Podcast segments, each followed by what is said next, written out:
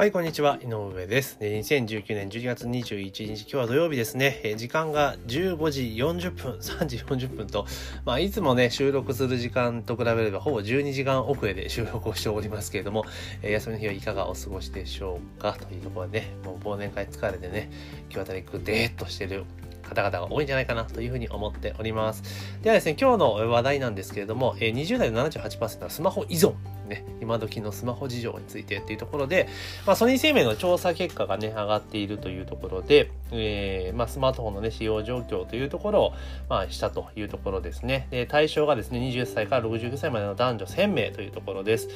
で、気になる、えー利用料金の平均はね、6401円だそうですね。6401円。これが高いかどうか。まあうちもね、あの、スマートフォンとかね、まあ、ネット関係やってるんですけど、全部まとまっちゃってるんですよね。例えば、インターネットとかね、自宅のインターネットの回線とかも全部セットでやってるので、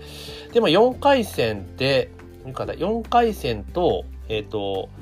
スマスマホ4台と、あと、えー自宅のインターネット込みで、月2万6千円ぐらいですかね。たたたうちは多分高い部類になるんですかね。2万6千円ぐらいなんで、月2万6千円か、4であると。まあ1台6500円か。そしたら、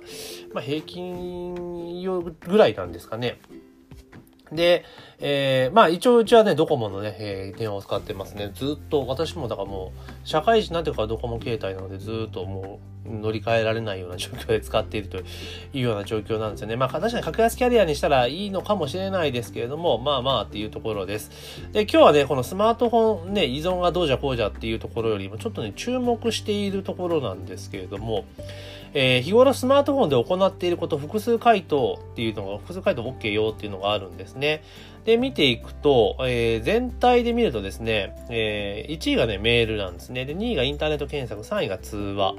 で、4位がメッセンジャーアプリ。で、その後はニュースとかいろいろバーっと続いていって、で、SNS がですね、え実は、えこの項目、10項目中で最後なんですね。お、最後か、と思ったんですけど、で、これまあ、年齢的に見ていくとですね、まあ、傾向が明らかになっておりまして、えー50代、60代、まあ、70歳、50代、60代はね、メールの利用率がね、全体で84%、83%なんですよ。あ、だから利用してるのは83%ぐらいの人が使ってるというところなんですね。逆にですね、えーまあ、40代はやっぱちょうど中間っていうかね、まあ、約8割はメールなんですよね。まあ、なんとなくわからん気も、わからないでもないな。で、30代になると72%ぐらい。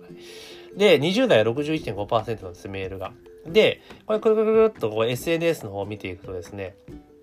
もう20代は、えー SNS が71.0%なんですよね、利用。うん、あの普段行っていることね、これ使ってるよって SNS って言った人が71%いると。で、えー30代が62.5%ですよね、えーっていうことなんですよ。で、まあまあ、これま SNS やっぱ見てんだな、若い世代見てんだなって、あと、ちょっと年配の人はあんま見てねえんだな、みたいなところが わかると思うんですけれども、まあ、情報発信する側としてですね、見て見ていたときに、ちょっと今ね、注目したのは、あの、メッセンジャーアプリっていうところなんですよね。だから LINE とか、まあメッセンジャーとか、まあ日本ではほぼ LINE なんですけれども、で、これで見たときに、あの、メール、で、メルマガとかね、LINE、よくね、メルマガ最近届かないから LINE の方がいいよ、みたいな話なんですけれども、これ見たときにですね、えーっと、20代に限って言うならば、メールが61.5%、えー、メッセンジャーアプリが77.0%で、当然メッセンジャーの方がこれ有効ですよねってお話になるんです。で、えー30代になると、えっ、とですね、これ差がやっぱり若干埋まりまして、メッセンジャーが67.5%で、メールが72.5%。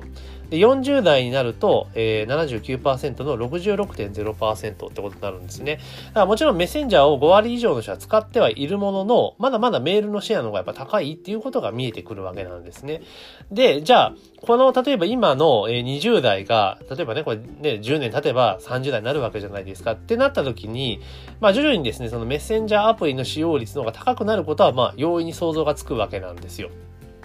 コミュニケーションの手段として。で、なってきた時に、じゃあ今後、今だったら、例えば私の場合メルマガやってますけれども、まあ一部メッセンジャーとかも最近やり始めましたけれども、じゃあどういう策を打っていくべきなのかっていうことを考えた時に、あの、もちろんね、メール、メールがなくなることはないです。絶対ないと思います。で、メッセンジャーは、まあ、なくなることはないにしても、あの、いろいろね、あの、やっぱ制約が出てくるような気がすごくします。で、あの、結局多分、あの、何て言いましょうか。そういう情報とかそういうのを取っていくものに関して言うならばやっぱりメールの方が今後も強いのかなというふうに思います。ただメールってやっぱりそのメッセンジャーとかと比べると推しが以前に比べれば弱くはなっている事実がありますから。なので私が今考えているというか実際やろうとトライアルしているのは最初のファーストタッチは LINE にしてるんですよ。例えば、以前であれば広告を売ってそのままメールアドレスを取得というパターンをしていましたけど、今一旦 LINE にぶち込んでるんですね。で、LINE で、えー、従来、あの、はステップメールって言われるものでね、メールで何通か送っていって、まあお客さんとの距離を縮めるっていくっていう作業を今 LINE 上で行ってるんですよ。うん、で、LINE の一連のプロセスが終わったら、えー、次は普通の、えー、従来のメールメ、えー、メールアドレスをゲットして、メールマガで配信するって形にしてるんですね。で、じゃあなんで最初からメッセンジャー、えー、メルマガに入れないのかっていうところなんですけど、やっぱり届かないっていうのと、えー、メルマガを見る頻度っていうのは、メールボックスを開く頻度っていうのが、やっぱ昔に比べて下がっているわけなんですね。見ないことはないんですけれども、以前のように来たら見るっていう文化が今ないんです。やっぱりメッセンジャーに追われているから。なので、あの、最初に距離を縮めていくプロセスの中でいくと、メールはやっぱそう見られるタイミングが遅くなってしまうんですよね。だったらメッセンジャーである程度、まあ、いっぱい送れないにしても、まあ、えー、ちょっと時間をかけてですね、メッセンジャーを送っていって、メッセンジャーとかね、メッセージを送っていって、ちょっと話をしていくと。で、ある程度どんな人か分かってもらったり、なんだかんだした段階で、メールアドレスの取得してメールを送るっていうパターンにした方が、まあ、見てくれる可能性高くなるかなというふうに思ってるんですね。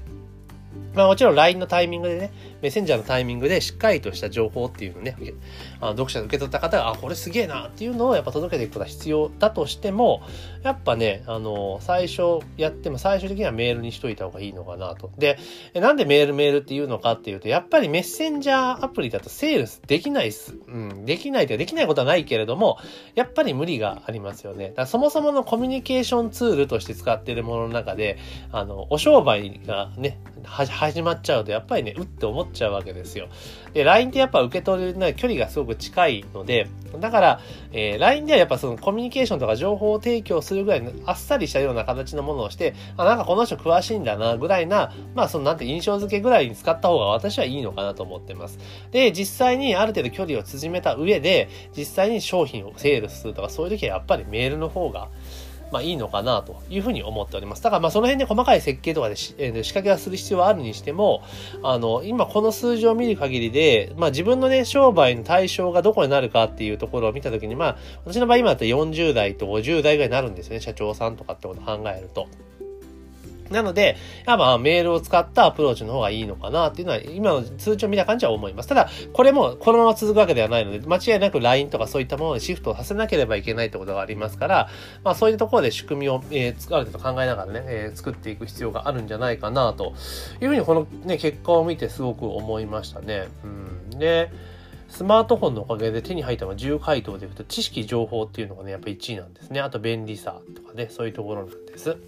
だからやっぱ知識情報を集めるってことに関して感度がアンテナが立ってスマホを見てることがあるのであのこれはですねやっぱりあのいろいろプロモーションとかね集客とかしていく中でやっぱ外せないツールであるのは事実かなと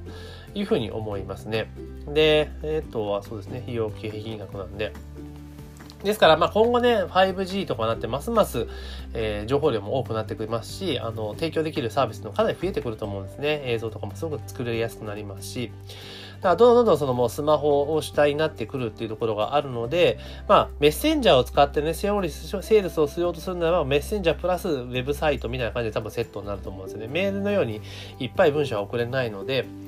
まあ、ただ、あの、まあ、個人的にはね、メッセンジャーアプリで最初の、ね、関係構築に使って、セールスは繰り返しになりますけど、メールマガを使ってやる方が、